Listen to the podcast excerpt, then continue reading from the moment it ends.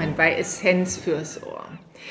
Hier ist Heike und neben mir sitzt heute ein Gast, den ich so, so, so bewundere für all das, was sie schon auf die Beine gestellt hat und ja, als wir eben sprachen, es ist einfach irre, wie lange wir uns schon kennen. Denn unsere Wege liefen sehr, sehr, sehr lange parallel. Ich habe dich damals in Gießen schon besucht, wo du studiert hast. Und manchen, die im Fach, in unserem Fach sich auskennen, die ahnen vielleicht schon, ähm, wie viel Know-how du hast aufgrund des Universitätsstudiums. Ich habe den Namen noch nicht verraten. Das werde ich nämlich gleich tun. Dein Lachen, er ist auch immer unverkennbar. Hat auch was mit Essen zu tun, der Name. genau, der hat auch was mit Essen zu tun. Und spätestens jetzt klingelt es bei einigen. Alle die, die dich nicht kennen, ich würde einmal deinen Namen sagen wollen, das ist die Franca Mangiameli. Und warum es was mit Essen zu tun hat, der Name, das musst du verraten, weil dein Name ja italienisch ist. Und wofür steht das Mangiameli? ja, das willst du jetzt wissen. Ja. Ne? Also erstmal herzlichen Dank, liebe Heike. Ich freue mich, dass ich hier in deinem Podcast sein darf. Wie du ja schon sagst, wir haben überlegt, wie lange kennen wir uns eigentlich schon. Ich glaube, es sind über 20 Jahre. Ich finde, dafür haben wir uns auch ganz gut gehalten. Ja, ne? also das sowieso.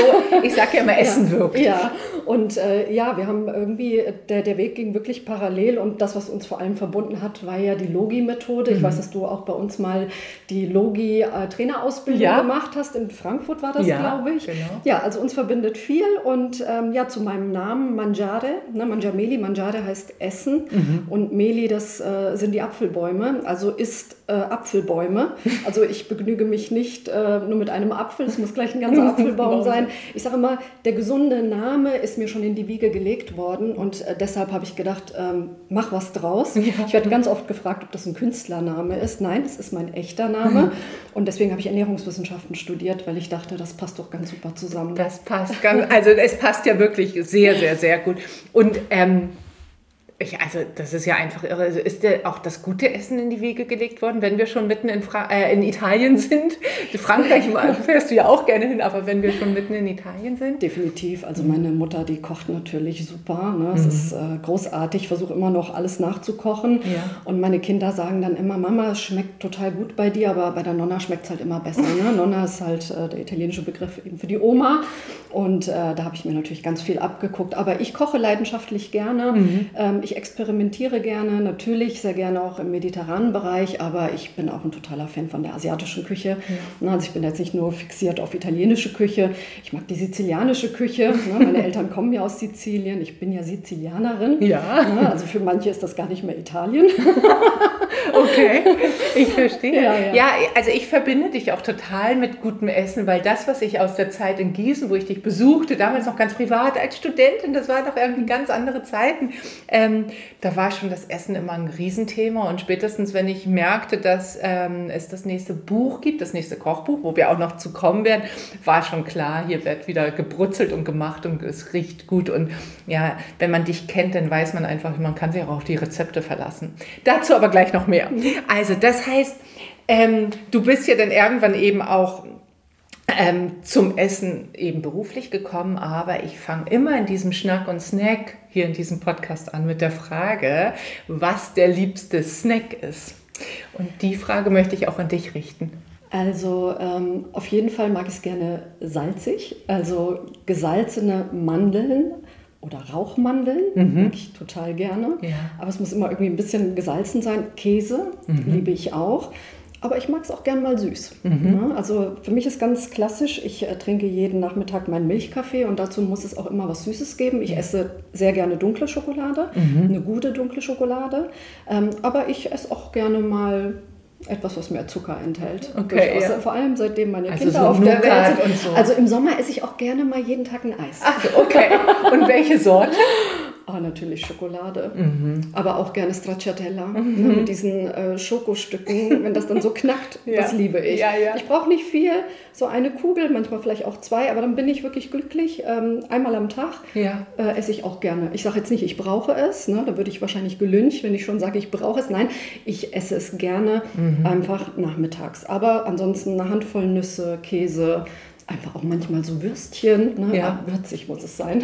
Also ne, ganz nach Gusto. Ja. Nach mhm. Bauchgefühl. Genau. Und Temperatur höre ich genau. so raus. Also genau. im Sommer ja, ist es wahrscheinlich auch noch mal was anderes als jetzt.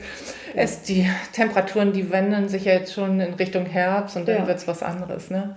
Ja, ich, ähm, ich wäre bei allem dabei. Also, wenn du mal jemanden brauchst, weil du nicht aufgegessen hast. Ich, ich mache auch gerne mal selbst Eis. Ne? Also, ich, ah. ich äh, friere auch gerne mal eine Banane ein und einen griechischen Joghurt und Beeren und dann wird das alles in den Mixer gegeben.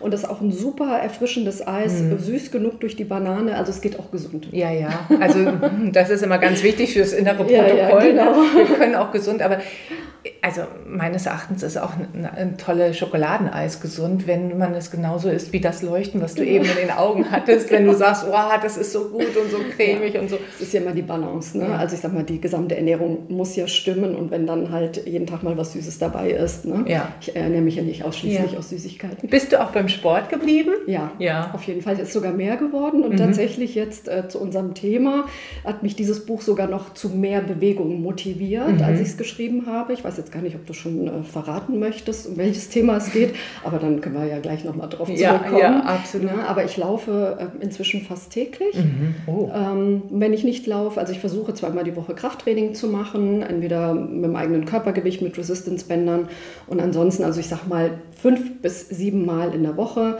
äh, gehe ich laufen, zweimal ganz entspannt. Mhm. Zweimal die Woche versuche ich ein Hit-Training zu machen, also dass ich dann mal ein bisschen schneller renne mit Pausen. Ja, ja und ich brauche die Bewegung. Also das ist wirklich inzwischen einfach Bestandteil meines Lebens. Ja, weißt du, was ich noch erinnere, dass du, als du angefangen hast zu laufen mit der Heike Lemberger ja. jetzt gemeinsam, da hast du gesagt, ich habe immer so einen riesen Hunger hinterher. Ja.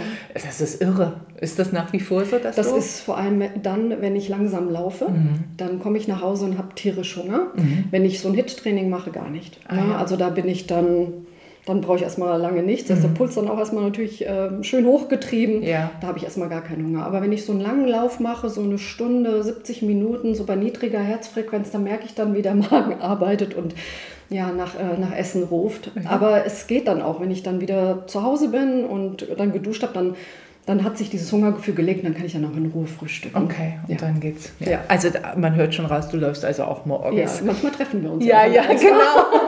Aber weißt du, ich bin, ich laufe gar nicht mehr so viel, weil ich ja jetzt im Rudersport so, ja, mich hingegeben habe und dann gehe ich lieber mittlerweile aufs Boot, statt um die Alster zu joggen okay. hier und deswegen sehen wir uns nicht mehr so häufig. Also ich mache schon noch auch immer den, ich brauche den Sport auch für morgens, also, äh, also für den Tag, um, genau. um da gut durchzukommen. Geht mir ganz genauso. Ja. Wenn ich morgens nicht mich irgendwie bewegt habe und wenn es nur ein Spaziergang war, ich merke, ich kann einfach viel besser arbeiten. Ja, ja, das ja. Ist, ist schon irre. Ja, ne? ja. Es, es, raubt einem keine Kraft, es gibt einem eher noch welchen, ja. Und eine weitere Frage, bevor wir zu deinem Buch kommen, was ich nämlich so, so spannend nach wie vor finde, warum ich mich freue, dass du heute auch äh, dir Zeit genommen hast für diesen, dieses Gespräch. Es gibt ja auch Lebensmittel wahrscheinlich, die bei dir gar nicht in die Tüte kommen. Welche sind das? Also was ich überhaupt nicht mag, äh, sind Innereien. die kommen mir nicht in die Tüte. Mhm. Sülze. Ja. In jeglicher Form, also geht ja. gar nicht an mich. Und ähm, das war es aber eigentlich tatsächlich schon. Mhm. Also ansonsten esse ich eigentlich alles. Ja. Ich bin ganz unkompliziert, wenn man mich zum Essen einlädt und mich bekocht. Es gibt ja auch Menschen, wo man dann gar nicht mehr weiß, was man kochen soll, ja. weil sie dies nicht essen und das nicht essen. Also ich mag gerne gutes und auch gesundes Essen, das schmeckt. Ne? Mhm. Also ich meine damit jetzt keine Schonkost, sondern ja. ich mag einfach gerne mediterrane, asiatische Küche. Ich esse fast alles, nur das nicht unbedingt. Ja, das ist schon Sülze auch. und Innereien. Ja, Innereien. Ich, äh, genau, also kann ich auch gut nachvollziehen. Und dann ist es eben so, dass also die Innereien, das ist ja aus Ernährungssicht ist das ja eigentlich gutes ja, Essen. Ja. Und das macht total viel Sinn, wirklich vom Tail to Toe alles zu essen und, und ähm, zu sagen, dass das ist auch wertvoll im Fleisch, aber die Geschmäcker sind so. Es ist, hat gar nicht so einen Geschmack tatsächlich ah. zu tun. Ich habe als Kind, ähm, gab es bei uns immer viele Innereien. Es ja. gab Nierchen, Herzchen und das roch immer total lecker. Und ich habe das als Kind auch wahnsinnig mhm. gerne gegessen. Und dann habe ich irgendwann verstanden, was es ist. Und seitdem, ich habe das nicht mehr rausgekriegt. Und was ich auch nicht essen kann, was ich als Kind auch gegessen habe, sind Schnecken. Ah ja. Das geht auch nicht. Das geht nicht? Nee. Okay.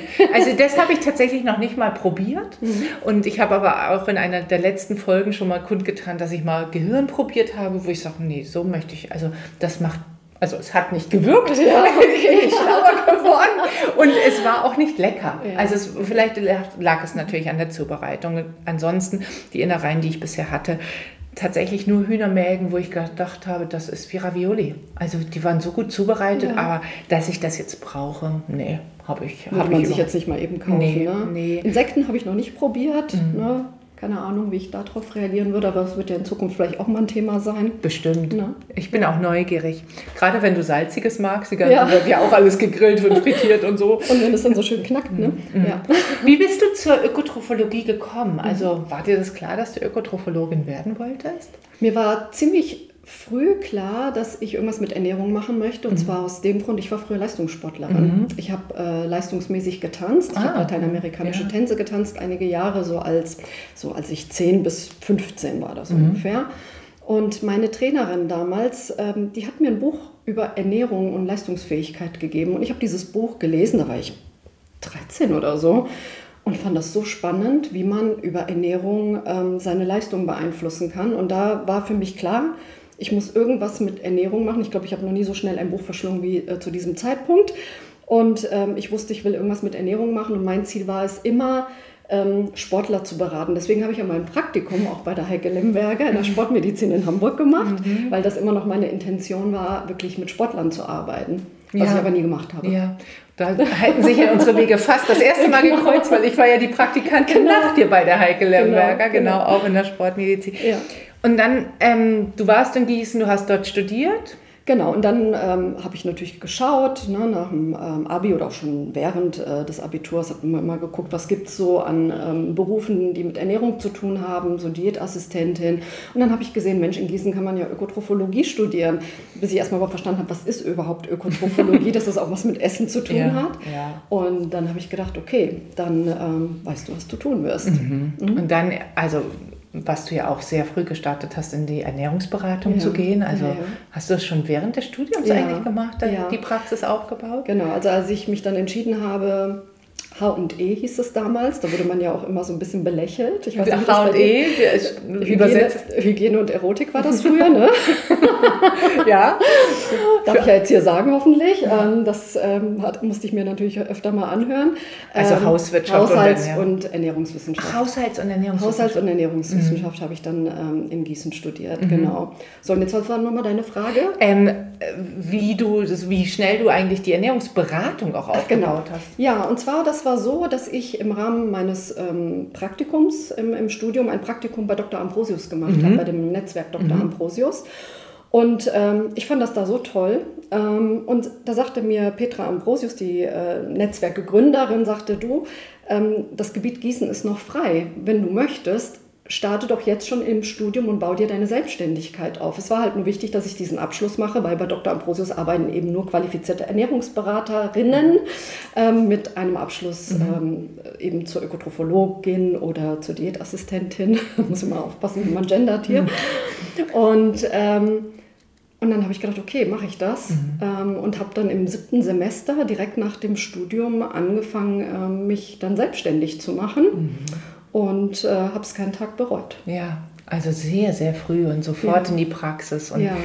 War Gießen ein gutes Feld? Dafür? Das war ein super Gebiet. Es mhm. war nicht so groß. Man konnte sich relativ schnell einen Namen machen. Ich hatte einen super Arzt, mit dem ich kooperieren konnte. Der hat mir dann zum Beispiel seinen äh, Praxisschlüssel gegeben, sodass ich mittwochs und freitags dort meine Beratungen machen Boah. konnte. Mhm. Das heißt, ich konnte auch Patienten dort betreuen, die gar nicht äh, zu ihm gehörten. Also er war wirklich äh, sehr, ähm, sehr großzügig. Das lag wahrscheinlich auch daran, ähm, weil ich bei ihm auf der Hochzeit eine Show getanzt habe. Ich wurde damals engagiert, bei ihm auf der Hochzeit eine Show zu tanzen. Und das hat er nicht vergessen. Und mhm. deswegen durfte ich dann in seiner Praxis Ernährungsberatung machen. Mhm. Und so hat das letztendlich angefangen.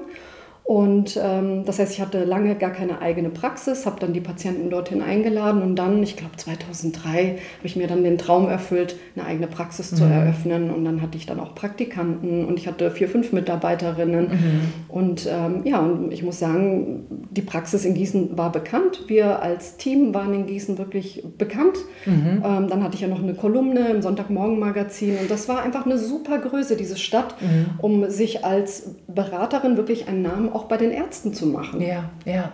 Und dann irgendwann kamst du aber in den Norden.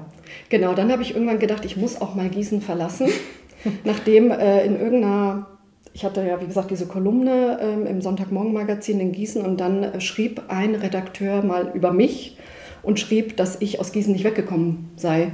Und dann dachte ich, verdammt, das willst du nicht lesen. Er hatte leider recht. Er hatte leider recht, ja. So, und ich war natürlich vom ersten Tag an total fasziniert mhm. von Hamburg. Ich hatte ja in Hamburg mein Praktikum gemacht. Ich hatte natürlich viel Kontakt zu Heike Lemberger und dann ja auch zu dir. und ähm, ja, und so habe ich dann entschieden, okay, das lasse ich mir kein zweites Mal sagen, ja. dass ich aus Gießen nicht rauskomme. Und ähm, bin dann mehr oder weniger, habe ich über Nacht meine Wohnung gekündigt und ähm, die Praxis wurde dann erstmal von den Kolleginnen weitergeführt, von den Praktikanten. Ich habe das auf Distanz natürlich dann auch mitbetreut ja, und dann habe ich erstmal im Homeoffice, weit vor Corona, äh, in Hamburg im Homeoffice gearbeitet und dann eben mit Heike Lemberger zusammen das S-Team gegründet. Ja. Und dann haben wir ja im, ähm, im Zentrum für Endokrinologie bei Amedes, haben wir im Kinderwunschzentrum unsere Ernährungsberatung gemacht und äh, uns da so ein bisschen auch auf PCO und Kinderwunsch spezialisiert. Genau. Also das heißt, mit der Heike ist viel Weg in Hamburg beschritten worden genau. von dir. Ihr habt das S-Team gegründet, ihr habt ja auch die S-Akademie, also das, wo heute es um Fortbildung für meine, äh, genau. mich oder auch viele andere Kolleginnen ja. geht. Ihr habt tolle Referenten mit dem Team. Ja. Du selber gibst ja auch eine Fortbildung und jetzt kommen wir dem Thema schon näher, ähm, dem wir uns nähern wollen. Aber so die Themen, die uns beiden ja immer so verbinden, ist Adipositas alles rund um die Insulinresistenz, ne? also wenn der, äh, wenn der mhm. Metabolismus, der Stoffwechsel aus den Fugen gerät. Du hast gerade schon PCO genannt, also das Polyzystom-Ovarialsyndrom.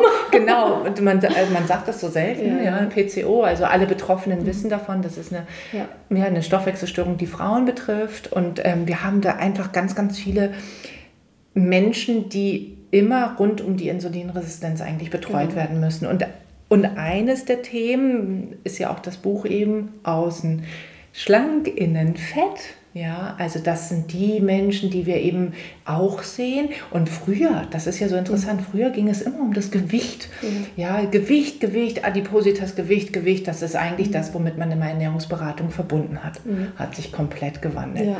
Ich möchte aber noch einen Schritt zurückgehen, weil wenn du so aus der praktischen Ernährungsberatung gekommen bist und kamst und ähm, wie bist du zum Schreiben gekommen dieser Bücher? Weil das sind ja auch eine ganze Bandbreite an. Büchern. Wie kam es? Also durch Zufall tatsächlich. Ähm, schreiben lag mir eigentlich überhaupt nicht. Ich ähm, mochte gar nicht schreiben. Also so nach dem Abi und ähm, im Studium dachte ich, also wenn ich eins nicht mache, dann ist es irgendwie Bücher schreiben. Dann habe ich, äh, hat gut geklappt, ne? Dann habe ich äh, Dr. Nikolai Worm kennengelernt, mhm. der natürlich auch eine ganz große Rolle in meinem beruflichen Werdegang spielt, inzwischen auch wirklich ein sehr, sehr guter Freund äh, geworden ist. Und ähm, Nikolai Worm hatte damals das rote Logi-Buch mhm. auf den Markt gebracht und äh, ich bin über Heike Lemberg auf das Buch aufmerksam geworden, habe mir das bestellt, gelesen und hatte sofort Kontakt zu ihm aufgenommen und mich bedankt für dieses tolle Buch und hatte ihm auch gesagt, dass ich auch schon andere Bücher von ihm gelesen habe. Er hat sofort geantwortet und so ist halt der Kontakt entstanden, da ist eine Freundschaft daraus entstanden. Und dann sagte er zu mir, sag mal Franka, könntest du dir vorstellen, ähm, weil der Verlag wollte gerne ein ähm, kleines, kompaktes Tabellenwerk machen zum glykämischen Index und zur glykämischen Last. Also es sollte das erste Buch sein, das auch die glykämische Last mit berücksichtigt. Mhm. Also nicht nur die, ähm, die Geschwindigkeit der Kohlenhydrate, also wie schnell sie ins Blut äh, gehen, sondern eben auch die, die Blutzuckerwirksamkeit insgesamt, auch die mhm. Menge. Und dann dachte ich, okay, dann habe ich erstmal, und das ist so äh, einfach eine Eigenschaft von mir, immer erstmal Ja sagen und dann drüber nachdenken, was man da eigentlich mhm. äh, zugesagt hat. Und dann dachte ich, oh Gott, jetzt äh, sollst du ein Buch schreiben. Also erstmal war es ja nur eine Übersetzung von Tabellen, aber dennoch war ja ein kleiner Theorieteil, ne, wo man dann erklärt, mhm. was ist Low Carb und so weiter. Mhm. Und an diesem kleinen Tabellenwerk habe ich, glaube ich, ein Jahr geschrieben erstmal. Ja, weil das ist, da muss man erstmal ja. reinkommen, ne, ja. das Schreiben und ah, ja. Formulieren. Das, genau, das muss man erstmal lernen. Mhm. Und ich habe mir natürlich da auch viel bei äh, Nikolai Worm auch abgeguckt. Das ist klar, er ist da natürlich äh, der Mentor äh, gewesen und ist, ist da immer noch natürlich. Mhm. Ja. Also alles, was ich schreibe, gebe ich ihm immer gerne nochmal zum Gegenlesen, weil mir dann seine Meinung doch immer sehr wichtig ist und seine Einschätzung. Naja, und so ist eben äh, das Ganze entstanden und aus dem Logi-Guide äh, oder nach dem Logi-Guide kam dann das Kochbuch, weil dann sagte Nikolai, du, ich bin jetzt, ich schreibe hier die, die Theorie, aber ich brauche jemand, der die Rezepte entwickelt mhm. für das Buch. Mhm. Und da war ich natürlich ähm, ja, Feuer und Flamme, dass mhm. ich dann äh, diese Logi-Gerichte entwickeln durfte. Und ähm, ich habe damals noch in einer WG gewohnt und mein Mitbewohner, der hat das, glaube ich, wirklich sehr genossen. Er hat gespült und ich habe gekocht. Ja. Das ist perfekt. Ja. Das ist perfekt. Ja. Und ja, und so kam dann also das grüne Kochbuch, genau. dann kam das lilane Kochbuch. Genau. Also all die, die die Logi-Bücher schon kennen, wissen genau, genau wovon genau. wir sprechen. Das große Rezeptbuch ja, und das, genau. neue große Rezeptbuch. Dann kam das Backen dazu, genau. dann kam das Grillen dazu. Und man kann eigentlich rund um Logi, also vielleicht müssen wir das nochmal für die neuen Zuhörerinnen mhm. und Zuhörer übersetzen. Wofür steht Logi? Das ist für Low Glycemic and Insulinemic Diet. Das ist im Prinzip eine Ernährungsform, ähm, die eine geringe Blutzucker- und Insulinwirksamkeit hat, also den Blutzuckerspiegel möglichst ähm, flach hält und äh, ja, Blutzuckerspitzen vermeidet. Ist genau. gerade eine Ernährung, die vor allem für Menschen mit einer Glukosetoleranzstörung, die sich wenig bewegen, eine sinnvolle Ernährung ist. Ich sage nicht, dass das die Ernährung für alle ist. Ich sage Menschen, die gesund schlank sind, sich viel bewegen, die müssen sich auch nicht low carb ernähren, ja. aber es gibt dann doch, ähm, wenn man bedenkt, wir haben, ich glaube, jeder Fünfte ist Prädiabetiker mhm. inzwischen, ähm, haben wir doch sehr viele Menschen mit einer Glukosetoleranzstörung und für die ist natürlich Logi eine sehr sinnvolle Ernährungsweise. Genau, weil du das dann noch abwenden kannst, dass der Stoffwechsel wirklich in Gleis genau. und der echte genau. Diabetes kommt. Und das ist eben ganz spannend, weil das, was ich eben schon mal so in den Raum geworfen habe, diese Insulinresistenz, mhm. basiert ja darauf, dass man die Kohlenhydrate nicht mehr vertragen kann. Und dafür sind die Kochbücher und Backbücher mhm. und Grillbücher und Leckereien ja. alle gut. Ja. ja. Mhm. Aber ich halte es genauso wie du auch als, als Kollegin, dass man nicht sagt, Low Carb oder Logi mhm. ist jetzt für jeden zwangsläufig das Richtige und einzig wahre. Weil darauf werden wir häufig reduziert, dass es dann heißt, ja, aber jeder sagt jetzt Low Carb und Logi und äh, das muss jetzt jeder machen und die Nudeln sind verboten und so ein Quatsch. Ja, oder man ist ja dann automatisch immer so die Low Carb Tante. Ne? Ja. Und das kann ich gar nicht mehr hören, wo mhm. ich mir denke, naja, ich muss jetzt auch nicht jedem oder jeder Person, die zu mir in die Praxis oder zur Beratung kommt, äh, Low Carb aufdrücken. Aber die meisten, die nun mal zu mir kommen, haben eine Insulinresistenz. Ja, ja und äh, da ist es natürlich eine durchaus sinnvolle Methode. Das zeigen ja auch Studien äh, massenhaft inzwischen. Ähm, aber wenn jemand einfach sagt, ich möchte mich gesünder ernähren, ich bewege mich viel, ich möchte einfach mal gucken, wie kann ich meine Ernährung optimieren, dann äh, muss ich da jetzt auch nicht so rigide sein mit den Kohlenhydraten. Ja, ne? Also genau. guckt man halt einfach eher, ähm, dass man möglichst naturbelassen ist und äh, Kohlenhydratquellen auswählt, die nicht hochverarbeitet sind. Ganz genau. Also ja. es geht tatsächlich, dass wir als Fachleute nochmal genauer schauen können und sagen können, halt bei diesem Stoffwechsel ist das sinnvoll genau. und für Sie genau. ist eher die Qualität oder genau. so sinnvoll. Ne? Mhm. Ähm, du hast also viele Bücher geschrieben. Du bist also wie zum, wieder zum Zufall dazu gekommen, dass du irgendwas gemacht hast, was du eigentlich nicht so richtig machen wolltest, aber es ist dir wahnsinnig gut gelungen. Äh, die Bücher sind lesenswert. Ähm, das letzte Buch und über das, was wir, ähm, nicht das letzte, Verzeihung, danach kamen ja noch andere, aber das, was in 2021 im Trias Verlag rausgekommen ist, ist ja Außen schlank, innen fett. Mhm. Und das habe ich als Kollegin auch gerne gelesen, weil ich einfach immer guckte, auch wie formulierst du die Dinge, die ähm, ähm, ich auch formulieren muss. Und ich fand, das ist wahnsinnig lesenswert, dein Buch, weil es deutlich macht, worum es eigentlich geht. Wie kamst du zu dem Buch Außen schlank, innen fett? Also Außen schlank, innen fett, äh, der englische Begriff ähm, Tofi, Thin mhm. Outside, Fat Inside, habe ich das erste Mal in einem Artikel im Rahmen meiner Kolumne in Gießen äh, bei der Zeitung verwendet.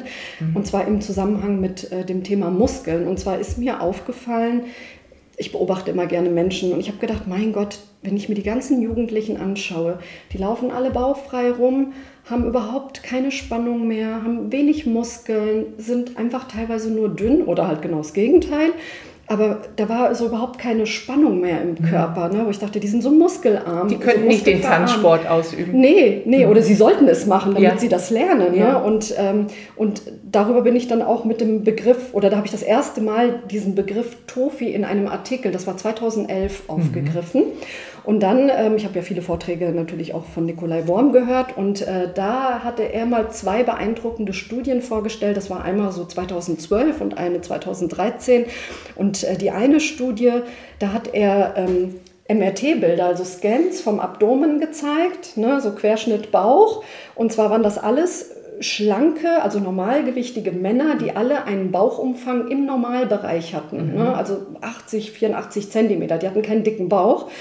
Ähm, aber das Ergebnis dieser Scans war, dass der Anteil des Bauchfettes in der Bauchhöhle, also das viszerale, das gefährliche Bauchfett, sehr unterschiedlich war. Das heißt, es, äh, es gab äh, Personen, die hatten 0,5 Liter viszerales Bauchfett und es gab äh, Personen, die hatten fast 5 Liter Bauchfett, mhm. aber die sahen nach außen hin alle gleich aus. Also die haben das gleiche Hemd getragen. Die haben das gleiche Hemd getragen, mhm. genau. Mhm. Aber der mit 5 Liter viszeralem Bauchfett hat natürlich ein erheblich höheres Risiko als der mit nur 0,5 Liter. Mhm.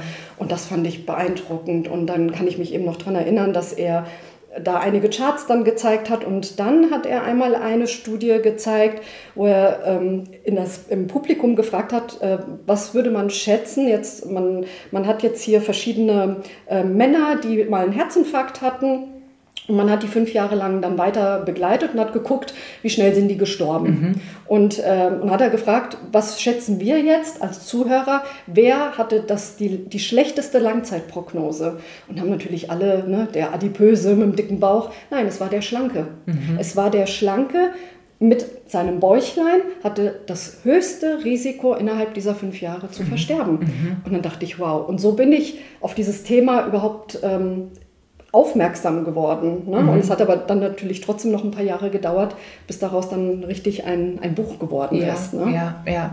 Die, äh, äh, diese Studien, äh, ich habe jetzt gerade geraten, ob das diese ist von Louise Thomas genau, und von Herrn Coutinho. Genau, die ist genau. gut. Und ähm, es ist jetzt so, dass ich jetzt für alle die, die das wissen wollen, was das für Studien auch sind, ich äh, tue sie gerne mit als mhm. Link in die Show Notes. Ähm, mhm liebe Hörerinnen und Hörer, hören Sie, äh, schauen Sie da rein, wenn Sie die Originalliteratur noch lesen möchten. Ist natürlich immer auf Englisch, aber die Franke hat es auch sehr schön übersetzt. Oder man kommt in mein Seminar, da stelle ich die Studien auch noch vor. Ja, und das ist eben das Spannende. Also äh, für die Fachkolleginnen, mhm. das darf man ja gerne mal sagen, kann man in, ich sage jetzt mal, in sehr kurzer Zeit, du bringst es ja sehr auf den Punkt in, und ähm, da schon sich kundig schon, ja. weil, und das ist ja das Spannende, es sind viele betroffen, die in die Ernährungsberatung kommen. Symptome, was zeigen die Patienten? Müdigkeit?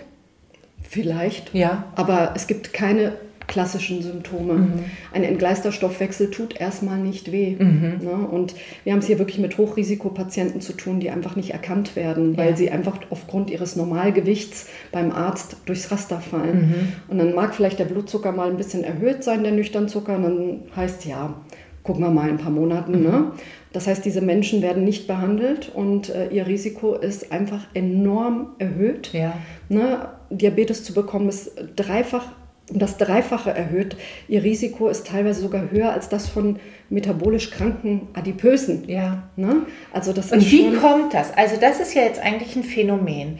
Es sind äußerlich schlanke Menschen. Wir, wir führen uns die mal zu, äh, vor mhm. Augen. Äußerlich schlanke Menschen, die gehen in, äh, in das Kleidungsgeschäft hinein, fallen überhaupt nicht auf, haben aber, wenn sie zum Arzt gehen, möglicherweise auch noch gesunde Blutwerte. Das heißt, der Arzt ist auch erstmal, sagt dann, also da müssen sie noch nichts mhm. tun. Das sind ja die typischen Aussagen, ist alles noch in Ordnung. Oder im Grenzbereich. Ja. Ne? Der Blutdruck ist vielleicht ein bisschen erhöht, der Nüchternzucker ist vielleicht an der Grenze. Genau. Ne?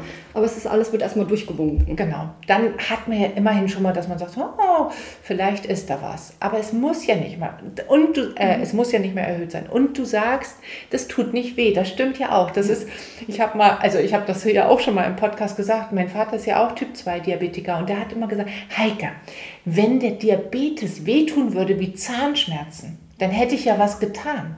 Aber dadurch, dass es eben nicht weh tut, denken ja auch viele, da muss man gar nichts tun. Diabetes, das ist das Trügerische, kommt ja erst sehr viel später. Die eigentlichen Probleme dann, ne? wenn äh, man plötzlich nicht mehr gut sieht und, ne? und die unteren Extremitäten betroffen sind, dann genau. ist es ja genau. natürlich sehr weit fortgeschritten. Ja, das ja. ist sehr genau. Ja. So, und jetzt ist die Frage, die ich eigentlich stellen wollte. Die, das ist ja keine geringe Zahl. Betroffener. Also mhm. in der Ernährungsberatung kommen sie häufiger vor und wir können ja immer noch mal präventiver schauen, weil wir früher mhm. irgendwie sagen, halt stopp, hier stimmt was nicht. Ja. Die Zahlen kennst du wahrscheinlich, ja. Ja, ja. Mhm. also man sagt, jede fünfte erwachsene, normalgewichtige Person, jede mhm. fünfte, gut, dass wir nur zu zweit jetzt hier sitzen. Wir haben keine fünfte. Wer ist es? Eins, zwei, drei, vier, fünf. Ja. ja, ich bin dran.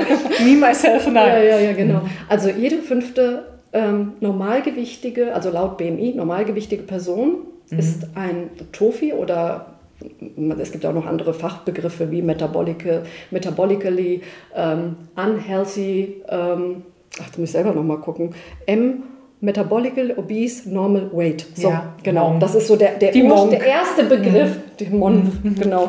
Das ist so der erste Begriff, der mhm. geboren wurde in den 80er Jahren für mhm. diese Personen- oder Patientengruppe. Mhm. Und ähm, weltweit sind es 30 Prozent. Und je nachdem, was man für eine Definition für Tofi nimmt, also man kann ja ein Tofi nur anhand von Normalgewicht und Körperfett definieren. Mhm. Normal Weight Obesity nennt mhm. sich das dann. Dann hat man eine höher, wesentlich höhere Prävalenz. Mhm. Na, dann können es auch, wenn man dann in eine finnische Studie und in eine schwedische Studie guckt, dann sind es dann auch mal bis zu 50 Prozent bei den Frauen, die äh, mhm. tatsächlich Tofis sind. Wenn man jetzt äh, sagt, man nimmt Normalgewicht und nimmt metabolische Risikofaktoren, also man nimmt die Definition ähm, Normalgewicht plus zwei Risikofaktoren mindestens des metabolischen Syndroms ohne Bauchumfang. Ganz wichtig, weil der Bauchumfang ist kein sicherer Indikator bei den Tofis, ne, wie ich ja mhm. vorhin schon äh, ja, dargestellt habe. Und, ähm, und da sind es dann, ich sag mal, in Deutschland 20 Prozent bis 25 Prozent, weltweit 30 Prozent. Eine ganz hohe Prävalenz hat man in Asien, da sind es fast 50 Prozent der Normalgewichtigen die ähm, ja, einen entgleisten Stoffwechsel haben, trotz Normalgewicht. Und da fragt sich jetzt wahrscheinlich die eine oder der andere schon, wie kommt das? Mhm. Also wie entwickelt sich das? Ich möchte noch mal kurz zurück, weil du hast es eben so in den Raum geworfen, zwei der vier Faktoren, die für das metabolische Syndrom stehen. Was äh, sagt man, welche vier Faktoren sind das und welche sind ähm, eben da entscheidend? Genau, also, also wenn man jetzt zum Arzt geht und man kriegt dann nüchtern Zucker ähm, ähm, äh, abgenommen, äh, man kriegt den Blutdruck gemessen, dann ähm, auch hier gibt es ja auch verschiedene Definitionen des metabolischen Syndroms, aber wenn man so jetzt die Klasse klassischen Faktoren mhm. nimmt, dann hat man ähm, den Blutdruck, Hart, Blutdruck ähm, Blutzucker, ähm, Triglyceride. Triglyceride und HDL und ähm, oft ist auch der Bauchumfang mit dabei, manchmal ist auch das CRP mit dabei. Man kann natürlich auch den, ähm, die Insulinresistenz bestimmen mit dem HOMA-Index.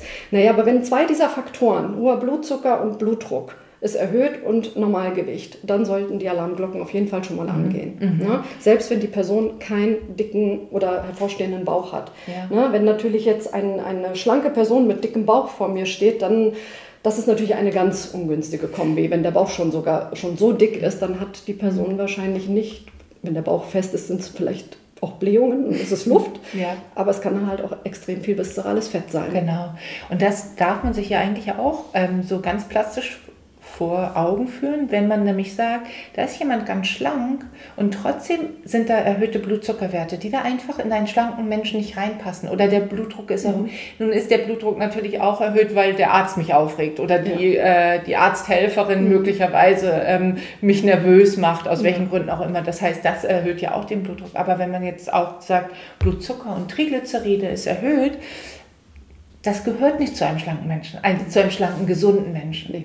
Und deswegen kann ich immer nur appellieren, und du wirst das wahrscheinlich auch so machen, immer mal wieder zum Arzt gehen, am besten regelmäßig um diese Werte bestimmen zu lassen. Ich würde mir wünschen, dass viele Ärzte diesen äh, hier dazuhören äh, mhm. und selber sich dafür sensibilisieren, mhm. dass sie Patienten, die schlank sind und vielleicht grenzwertige Werte haben oder vielleicht da der Blutdruck mal erhöht ist, das äh, wirklich ernst nehmen, weil wir hier wirklich Hochrisikopatienten haben, die brauchen eine Behandlung mhm. ähm, und dann sollen sie sich die Patienten einfach auch mal optisch anschauen, weil es mhm. gibt ja schon ein paar Kennzeichen, die so typisch sind für Tofis. Mhm. Ne, das sind halt eben die haben eine recht unsportliche Figur. Ne? Das mhm. sind keine Muskelprotze, in der Regel nicht. Mhm. Ne? Die haben also dünne Ärmchen, die haben dünne Beinchen, ganz mhm. wichtig. Also ein ganz charakteristisches Merkmal eines Tofis ist das fehlende Beinfett. Mhm. Ne? Also die haben ganz dünne Beine, fliehenden Hintern, flache, also schmale Hüften, mhm. keine Taille. Ne? Die mhm. sind also untenrum ganz dünn und entweder haben sie eine Kugel, die sie mitschleppen oder eben nicht. Mhm. Aber das, und sie sind unsportlich. Und wenn das zusammen mit schon irgendwie einem auffallenden Blutzucker zusammenkommt, dann ähm, kann man natürlich mal eine Körperfettmessung machen. Das heißt aber nicht, es gibt auch Tofis mit einem, mit einem normalen Körperfettanteil, ja. ähm, die aber trotzdem entgleist sind. Mhm. Wir sehen es. Wir ja. sehen es in der Praxis. Du ja. spielst schon darauf an, weil wir messen ja auch die Körperzusammensetzung und das ist genau richtig und wir gucken uns ja auch die Blutwerte an und bestimmen den Fettleberindex und so mhm. weiter. Und da ist es ganz deutlich, du, du brauchst viele Säulen, mhm. um ein dir zusammenhängendes Bild von einer. Person zu machen. Du kannst es nicht mehr wie früher am Gewicht abhängig machen, du kannst es auch nicht nur an den Blutwerten, mhm. auch nicht nur an der Körperzusammensetzung, du brauchst diese vier Säulen. Braucht ja. uns als ja. Äh, Ernährungscoaches, um ja. da halt mal eine ausführliche Anamnese des Lebensstils zu machen. Genau. Wirklich mal zu gucken, auch mal zu fragen, kennt ihr euer Geburtsgewicht mhm. beispielsweise? Mhm. Na, ein niedriges Geburtsgewicht ist zum Beispiel auch eine Ursache, dass man mhm. mit Normalgewicht später mal ein Tofi werden kann. Ja. Oder raucht die Person? Mhm. Bewegt die sich kaum? Mhm. Ne, das sind ja. alles Ursachen, ähm, also gerade dieses Thema Bewegung. Ja. Ne? Also natürlich spielen auch die Gene eine Rolle, ne? dass man einfach mal guckt, wie sieht es in der Familie aus.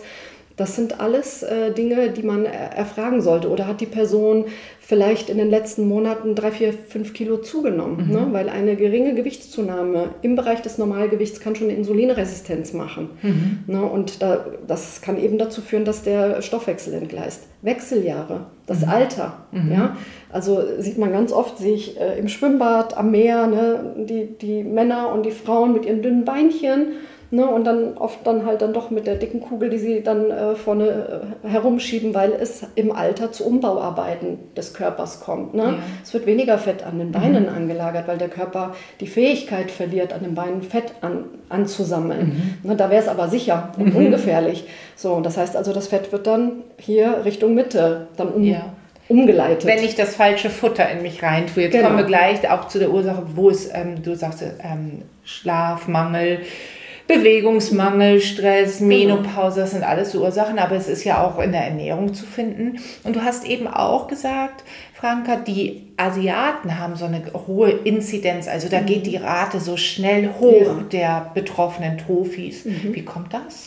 Das ist mit Sicherheit wahrscheinlich auch eine, eine genetische mhm. Veranlagung und ähm, man geht einfach davon aus, dass die Asiaten einfach eine geringe Fähigkeit haben, gesund fett zu werden. Das mhm. heißt, ihr, die Expansionsfähigkeit ist ihr, die Expansionsfähigkeit ihres Fettgewebes, also mhm. und zwar ihres Unterhautfettgewebes, die scheint genetisch so festgelegt zu sein, dass sie begrenzt ist. Mhm. Und wenn man dann natürlich anfängt, ein bisschen überkalorisch zu essen, mhm. da reichen bei denen schon drei, vier Kilo an, an Gewichtszunahme, mhm. um eine Entgleisung des Stoffwechsels zu mhm. bewirken. Denn wir müssen, also Fettgewebe denkt man immer, das ist ja was ganz Schlimmes, aber das subkutane Fettgewebe ist letztendlich ein sicherer Hafen oder ein, ein, ähm, ein Auffangbecken für überschüssige Kalorien. Jetzt muss ich dich kurz unterbrechen. Ja. Subkutan, übersetzt das bitte mal genau. für unsere Zuhörerinnen und Zuhörer. Genau. Das subkutane Fettgewebe, das sitzt direkt unter der Haut. Mhm. Ne, das sind so die Speckfalten. Ja. Also wenn man jetzt so einen dicken Bauch nimmt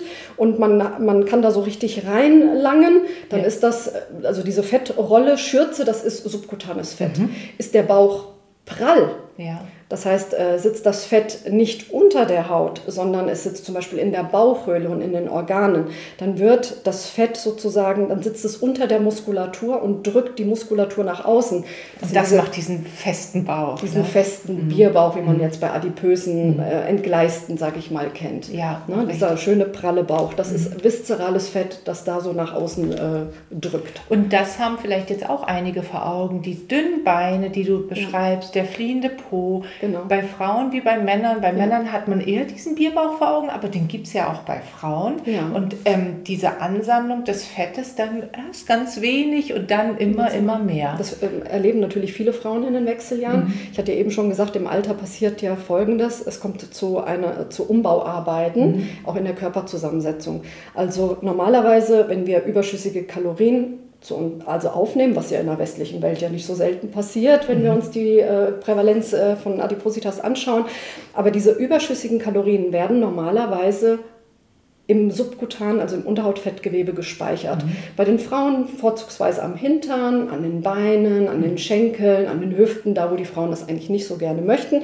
Aber liebe Frauen, da ist, äh, sage ich mal, sind die überschüssigen Kalorien wirklich mhm. sicher ähm, und richten keinen Schaden an. Und da brauchen wir ein neues Selbstbewusstsein für Rundungen. Genau, genau. So, jetzt ist es aber so, dass es wahrscheinlich so ist, dass jeder Mensch eine genetisch festgelegte Fettspeicherkapazität im Unterhautfettgewebe hat. Mhm. Und wenn diese Fettspeicherkapazität nur begrenzt ist und ich esse dann mal eine Zeit lang überkalorisch, bewege mich nicht äh, ausreichend, dann habe ich dieses Limit schnell erreicht. Mhm. Wenn wir einen Sumo-Ringer vergleichen, die haben ja viel subkutanes Fett. Ne? Das sind ja Fettmassen, mhm. weil die eine unglaubliche Expansionsfähigkeit haben. Der, oft sind die gesund. Ne? Mhm. Ne? Die haben gute, also gesund, metabolisch gesund. Ne? Ich will mhm. nicht wissen, wie es den Knochen geht, aber sie sind metabolisch erstmal unauffällig, mhm. solange sie aber auch trainieren. Mhm. Ne?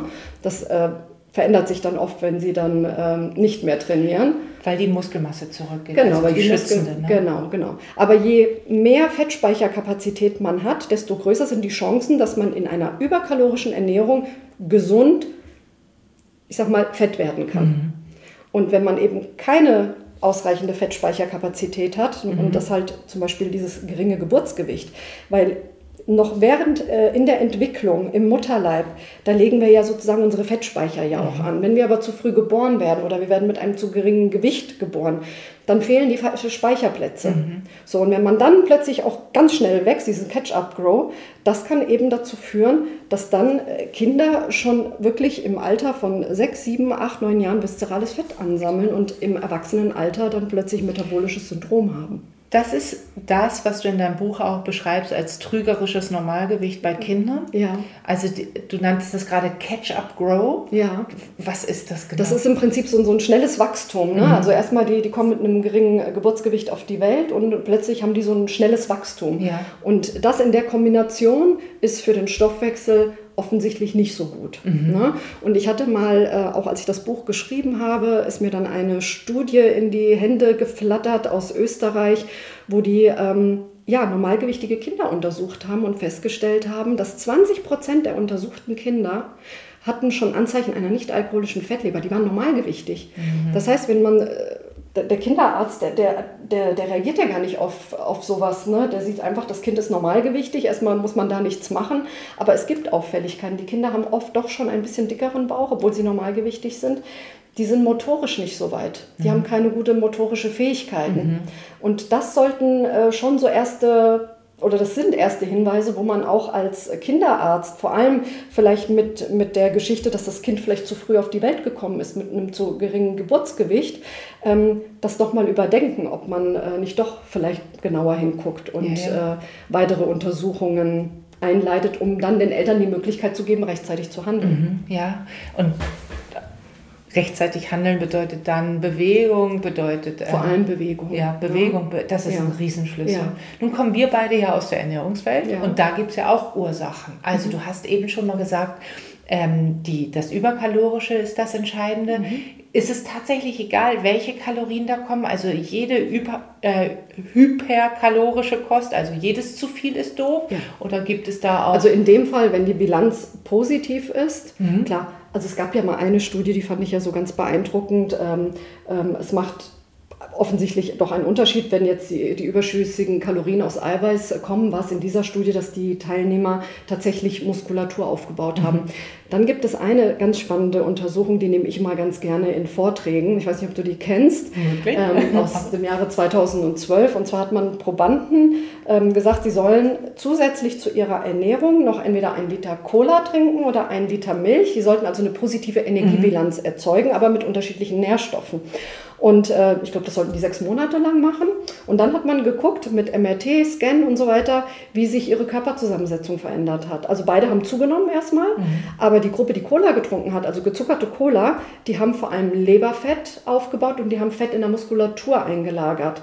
Während die Gruppe, die die Milch getrunken hat, die haben Muskelmasse aufgebaut und ähm, die haben auch ein bisschen subkutanes Fett äh, aufgebaut und ein bisschen ähm, Leberfett, ganz, aber ganz geringfügig. Aber die haben vor allem, also die Gewichtszunahme kam tatsächlich über einen Zuwachs an Muskulatur. Mhm. Das heißt, es macht schon dahingehend einen Unterschied, ähm, aus welchen Quellen die Kalorien kommen. Und ähm, ja, also wenn man gesund, gesünder zunehmen möchte, dann sollte man immer gucken, dass es lieber Muskelmasse ist als, als Fettmasse, jetzt mhm. gerade bei den Trophys. Ne? Mhm, mhm. Jetzt sind ja alle die, die gerne Cola trinken, gerne Milch trinken. Erstmal begeistert, je nachdem. Ich mag gerade jetzt einen Schluck. genau, lass ihn dir schmecken, die Milchkaffee. Mhm. Ähm, es ist ja schon so, also du hast ja auch ein Buch geschrieben, die Milchdiät. Möglicherweise kommt es auch da drin vor, diese Studie. Ist das auch? Nee, da kommen die noch nicht vor, weil die Studie kam später raus. Aha, okay. Ja. Aber das Milch, jetzt, also wir merken schon, ja. wir haben so viele Themen, über die ja, wir sprechen ja, könnten, weil deine Bücher das alles so hergeben. Mhm. Ähm, aber dass die, dass es durchaus doch darum geht, welche, welche Kalorien ich zu mir nehme.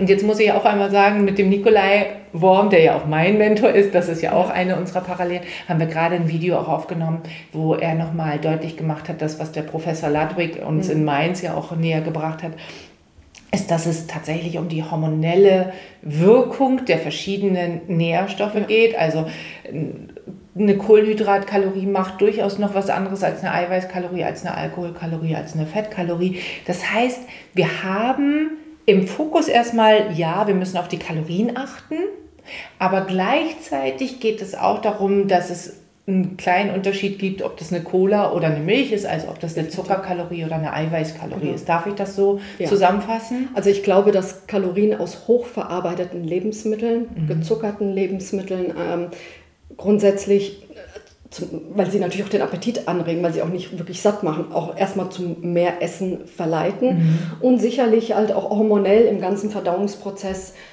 andere Prozesse in Gang setzen, als jetzt eine, eine Ernährung, die möglichst naturbelassen ist, wo die Matrix des Lebensmittels möglichst erhalten ist. Mhm.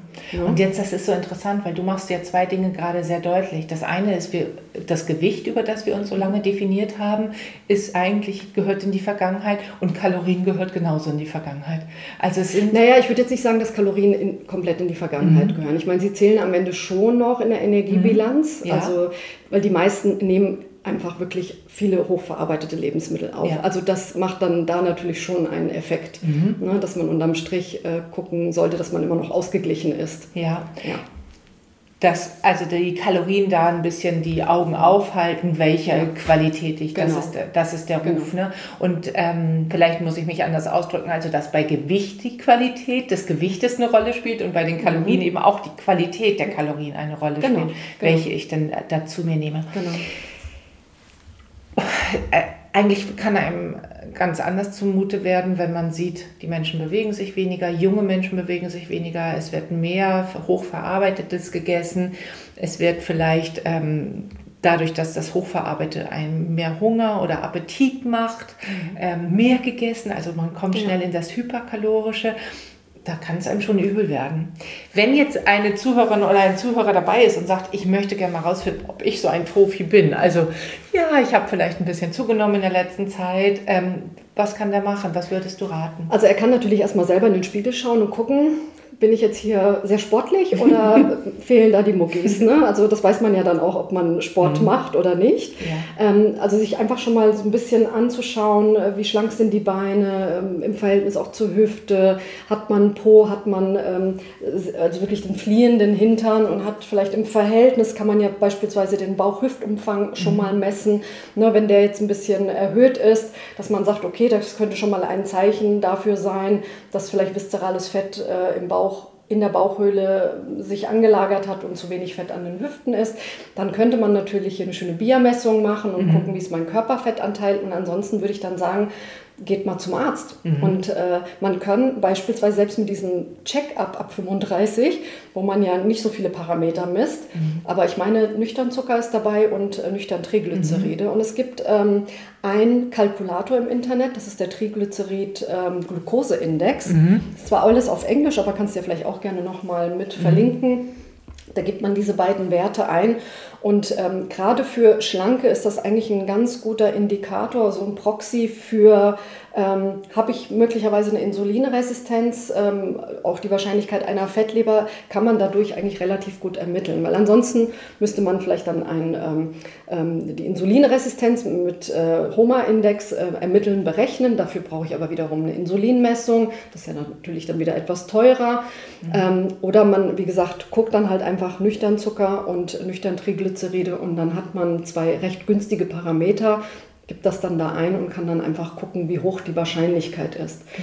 Man kann natürlich auch den Fettleberindex ähm, verwenden mhm. und äh, da braucht man auch den, ähm, ähm das Gamma-GT, glaube ich, ne? mhm. den Bauchumfang. Gamma-GT, Triglyceride, Bauchumfang und, und, BMI. Und BMI, genau. genau. Und das ist auch ein Wert, den kann jeder im Netz. Also das genau. ist jetzt kein Geheimnis. Wir machen das zwar auch in der Praxis ja. und äh, bestimmen den im Gespräch, in der mhm. Ernährungsberatung, aber das ist jetzt nichts, was, ähm, was man, wofür man jemanden konsultieren ja. muss, sondern da gibt man einfach ein im Netz, mhm. Fettleberindex. Genau. Dann gibt es 35.000 Seiten Kalkulatoren, genau, und dann kann man das eben eingeben. Richtig. Dann kann man für sich schon mal zumindest eine Wahrscheinlichkeit errechnen. Wobei ich immer noch so ein bisschen hin und her gerissen bin beim Fettleberindex. Es gibt auch so Arbeitsgruppen, die sagen, naja, ist der wirklich aussagekräftig auch für Schlanke? Mhm. Manche sagen ja, manche sagen nein. Aber ich denke, wenn man den Fettleberindex, weil er den BMI berücksichtigt. Mhm, ne? genau. Und auch den Bauchumfang. Ja. Und das ist ja, wie gesagt, bei Trophys oft äh, gar nicht so signifikant vergrößert genau. oder ja. so ne, oder erhöht. Ähm, und von daher mit diesem Triglycerid-Glucose-Index, ähm, das kann man ja parallel dann einfach mhm. mal ähm, mhm. eingeben und gucken, haut das ungefähr hin. Absolut. Und da, ähm, genau den Hinweis, den du gerade gibst, den merken wir auch in der Praxis, ja. dass wir bei Schlanken, wo wir den, also von dem, was die so beschreiben, dieses ich ich ähm, höre sehr häufig, ich komme nicht mehr so richtig in die Gänge. Mhm. Ich bin schlapp, ich bin müde. Gibt, ist ein Allgemeinsymptom. Es gibt ja viele Gründe, warum man nicht so ja. in die Gänge kommt. Aber eines ist eben auch, dass es der Leber oder äh, also der Leber nicht mehr gut geht und ja. eben auch dem, ähm, die Fetteinlagerung in, in der Bauchhöhle. Was ich aber auch interessant finde, ist, dass da der Fettleberindex nicht unbedingt greift wir dann eben über die mhm. BIA oder über die Blutwerte genau. mehr sehen. Was aber auch interessant ist, ist, ähm, also wir haben so verschiedene Möglichkeiten, das Ganze herauszufinden. Und was du sicherlich auch kennst von der Ernährungsberatung, da kommen dann die Leute zu ähm, dir und sagen, mein Arzt hat mir gesagt, ähm, mhm. ich soll ab, abnehmen. Ich soll abnehmen. Mhm. So, und da leuchten dir jetzt auch schon die Augen, weil du, ähm, dir liegt schon was auf der Zunge, oder? Ja, es kommt natürlich immer die Frage, soll ich denn jetzt als Normalgewichtiger auch abnehmen? Ja, genau. Ne? Und ähm, ich sag mal, wenn äh, Normalgewicht laut BMI ist ja von 19,5, es gibt ja auch da unterschiedliche, mhm. wo ist die Grenze bis 24,9. Mhm. Ich sag mal, wenn jemand jetzt ein BMI von 23, 24 hat, der kann ruhig drei bis fünf Kilo abnehmen. Ja. Denn die Studien äh, zeigen ganz klar, egal ob das jetzt ein Schlanker mit Fettleber ist oder ein Schlanker halt mit einem entgleisten Stoffwechsel, mit einem vielleicht noch keine Fettleber hat, ähm, die profitieren tatsächlich von der Gewichtsabnahme. Die müssen auch keine Radikalkur machen. Es reicht, wenn sie 500 Kalorien pro Tag irgendwie einsparen, sich äh, gescheit ernähren, ähm, aber das entlastet schon den ähm, Stoffwechsel, weil man muss sich vorstellen, ihre Fettzellen, ihr, ihr, ähm, ihre Fettzellen im, im, im, subkutanen Fettgewebe, die sind ja so kurz vor der Explosion. Ne? Das mhm. heißt, die, die schütten ja jetzt auch Entzündungsmediatoren mhm. raus. Ne? Die sind krank, die sind entzündet. Und die muss man erstmal entlasten. Und dafür muss man auch Gewicht reduzieren, mhm. dass auch viszerales Fett abgebaut wird, dass Leberfett abgebaut wird.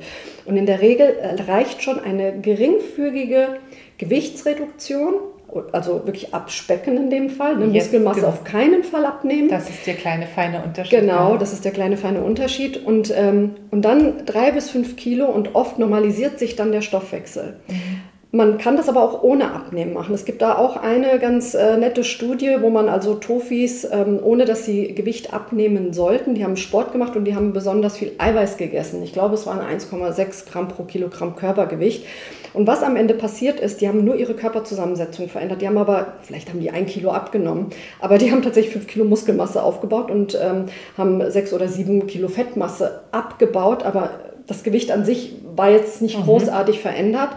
Und äh, aus den Tofis wurden dann Totis. Mhm. Totis. Ohne, genau. dass sie jetzt nennenswert Gewicht verloren haben. Ja, und du nennst jetzt schon die Totis. Ne? das klingt erstmal ganz furchtbar. Ja, ne? also T-O-F-I sind ja Tofis und T-O-T-I sind die Totis. Ja, genau. Thin outside and thin, thin inside. Ja, also zweimal schlank. Also genau. nicht das trügerische genau. Schlanksein, sondern tatsächlich genau. das echte Schlanksein durch mehr Bewegung. Nicht nur schlank aussehen, sondern auch schlank sein. Sein, ja, genau. Mhm. Und ähm, innerlich, dass die ja tatsächlich über das, was du gerade aus der Studie berichtest, also anders ernähren mhm. und mehr bewegen. Und genau. das ist in Anführungsstrichen ja so leicht. Ja. Ähm, ich finde es sehr, sehr, sehr bedeutsam da, und das will ich einfach nochmal so klar machen. Es geht nicht um die Gewichtsabnahme, weil du es eben so mhm. nebenbei gesagt hast, aber weil ich in der Praxis immer noch höre, ja, ich muss hier nur abnehmen und dann sagen wir, nein, nein, es geht nicht um Gewichtsabnahme, sondern das Abspecken. Ja. Selbst bei einer schlanken Person das Abspecken. Genau. Wegen der, genau. Ich habe jetzt gerade, als du das berichtest hast, über explodierende ähm, Fettzellen nachgedacht. Weil das ist schon, also wenn man sich das vorstellt, ja, so zeigen es ja die Bilder in, den, in den Studien, also ja, ja, die, ne, die sind ja richtig prall genau, gefüllt. Ne? Das ist einfach ein Entzündungsherd, da ist Feuer, sage ich mhm. immer. Ne? Die, die glühen, diese Fettzellen, da mhm. passt nichts mehr rein. Im Gegenteil, die pressen sogar Fettsäuren raus. Ne? Und ja. das zirkuliert dann halt im Blut, das wandert dann halt ins, ähm, in die Leber und verfettet dann halt die Organe. Ne? Wenn halt nichts mehr unter der Haut gespeichert werden kann, wie sagt Nikolai Worm immer so schön, die Kalorien oder das, äh, die Energie, die verpufft ja nicht, die atmen wir nicht ab, die wird einfach nur umgeleitet ja. und dann äh, wird es halt ins, äh, in die Bauchhöhle umgeleitet ja. und in die Leber und Herz und Muskeln. Ne? Da mhm. lagert sich dann überall Fett an, wo es ähm, erstmal für diese Zielgruppe nicht äh, so sinnvoll ist. Das ist eben das, was, also du sprichst jetzt schon von der explodierenden, äh, von den explodierenden Fettzellen, aber die Folgen sind ja das, was du jetzt gerade sagst. Ja, also mhm. das Herz ist betroffen, die Nieren sind betroffen, die Leber ist betroffen, ja. die liegt ja auch noch mittendrin. Ja. ja. Ähm, Pankreas, also Bauchspeicheldrüse ist betroffen und damit die ganzen Erkrankungen.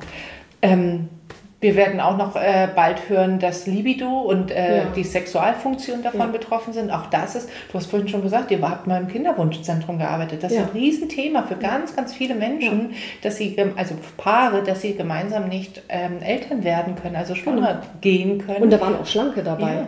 Ne? Eben. Und es lag auch nicht immer bei der, äh, an der Frau. Ne? Mhm, genau. Also, das ist ganz mhm. interessant, was da noch auf uns zurollen ja. wird, ähm, wo wir wirklich das, was du in dem Buch schon vor zwei Jahren beschrieben hast, immer wieder mit konfrontiert ja. werden, dass wir genauer schauen müssen. Das ist echt wichtig. Wenn du, ähm, wenn du jetzt darüber nachdenkst, was, und das beschreibst du auch in deinem Buch, was, was, ähm, was können wir tun? Also was, was würdest du jetzt jemandem raten, der Tofi ist? Ähm, zu, ja. Klar, natürlich ähm, erstmal die Ernährung irgendwie umzustellen und vielleicht gucken, dass man so ein bisschen unterhalb der, ähm, der Energiebilanz, also mhm. unter dem Erhaltungs, unterhalb der Erhaltungskalorien äh, mhm. sich ein bisschen einpendelt mit einer gesunden Ernährung, die mich gut sättigt. Genug Eiweiß auf jeden Fall. Mhm. Ne? Also die Muskeln müssen geschützt werden, im besten Fall äh, sollten sie sogar aufgebaut werden. Bewegung. Mhm. Also wirklich, und äh, das ist ja, ich hatte ja ganz am Anfang äh, gesagt, ähm, du hast mich gefragt, ob ich äh, immer noch Sport mache. Mhm. Und dann habe ich ja gesagt, dass ich, seitdem ich dieses Buch geschrieben habe, tatsächlich mich noch mehr bewege, ähm, weil ich habe ja ein Kapitel Bewegung in dem Buch und äh, da habe ich natürlich fleiß, fleißig recherchiert und da ging es um das Thema Sitzen. Mhm. Ne? Sitzen ist das neue Rauchen und ich war von der Datenlage wirklich beeindruckt. Ja. Äh, und ich trage ja auch schon länger auch so eine Smartwatch und war ganz beeindruckt, wie lange ich doch sitze und wie wenig Kalorien ich verbrenne. Und ähm, und bin dann ja auch auf das Thema äh, ähm, kardiovaskuläre Fitness ähm, kardiorespiratorische Fitness mhm. äh, gekommen, die ja bei Tofis auch meistens zu niedrig ist. Ne? Also, Übersetzt das nochmal, Cardio Herz und respiratorisch genau, die Lunge. Genau, ne? Mhm. das heißt also, ähm, es gibt ja diesen VO2 Max-Wert, mhm. ne? der gibt ja letztendlich an, ähm, wie viel Sauerstoff da tatsächlich durch den Körper transportiert werden kann und je mehr das ist, desto besser ist natürlich auch die kardiorespiratorische Fitness und wie gesagt, die ist bei ähm, Tofis meistens sehr gering. Und äh, da habe ich natürlich gleich über meine Smartwatch geguckt, oh Gott, wo, wo stehe ich da? Ja.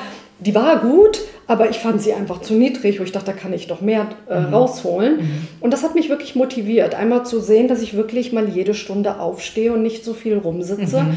Und ich fand es einfach erschreckend, wie wenig Energie man verbrennt, wenn man sechs Stunden am Stück einfach nur sitzt. Ja. Und äh, dieses Buch war für mich tatsächlich selbst ein Augenöffner, mhm. weil seitdem äh, bewege ich mich einfach deutlich mehr und es tut mir gut. Ja. Es ist so schön. Mir fehlt es richtig, wenn ich mich nicht bewege. Mhm. Ne, ich habe jetzt aber, es ist jetzt auch nicht so, dass ich mich krankhaft viel bewege, sondern ich sage mal eine halbe Stunde bis dreiviertel Stunde täglich möchte ich mal so ein bisschen ins Schwitzen kommen und ansonsten gucke ich, dass ich alles zu Fuß mache. Ja. Mit dem Fahrrad, ich, ähm, wenn ich einkaufen gehe, ich komme immer, das ist mein mein Krafttraining. Ja, genau. Ich habe ja. drei, vier Taschen und ich schleppe alles mit nach Hause, dass die Leute mich schon immer so völlig bemitleidenswert anschauen. Ich denke, nee, das, äh, ne, vorher bin ich mit dem Auto hingefahren, mache ich nicht mehr. Mhm. Ja. Ne, also Bewegung. Ne, Diese einfach, Alltagsmöglichkeiten genau, auch nutzen, ne? ja. Also, genau. ähm, äh, mir, also ich komme auch in das Alter, wo mir häufiger geholfen werden will. Und Was? dann ja! Da haben wir alle keine Augen im Kopf. Doch, es ist ganz interessant. Ich, also manchmal, wenn der Koffer am Zug groß ist, nehme ich das auch gerne an. Aber ich sage am liebsten auch immer, lassen Sie mir mein kleines Krafttraining im Alltag, weil wenn ich, ich fahre ja jetzt viel, sehr viel Zug Hamburg-München ja. und wenn ich da sechs Stunden sitze, dann bin ich froh, wenn ich mal irgendwie mhm, mich bewegen genau. kann. Ja, und, und dass man dann eben Koffer nicht ist. die Rolltreppe ja. nimmt, ne, sondern also ich schleppe meinen Koffer auch die Treppen ja, hoch. Genau. Ne, das ist dann, dann schwitze ich auch und ich bin außer Puss, dann denke ich, ja, so einmal am Tag muss man den Puls auch mal hochtreiben. Ja. Und äh, das ist halt auch eine Empfehlung, wirklich in Bewegung kommen ähm, die Muckis mhm. arbeiten lassen, mhm. also wirklich mal Hallo Muckis sagen mhm. und das muss halt auch einfach mal wehtun. Ja. Ähm, zweimal in der Woche, auch mal 15, 20 Minuten, das kann man mit Resistance-Bändern machen. Man muss nicht ins Fitnessstudio gehen. Ja. Es gibt inzwischen auf YouTube so viele tolle Workouts, die man machen kann. Ähm, wie gesagt, gesunde Ernährung, möglichst naturbelassen mhm. essen. Ja, also sprich einfach äh, Hülsenfrüchte, natürlich zwei, dreimal die Woche Fisch, Fleisch, ne? also hochwertige Eiweißquellen, Gemüse an der Basis, ähm, zuckerarmes Obst, gerade für die Tofis, weil die meistens doch einen gestörten Zuckerstoffwechsel haben.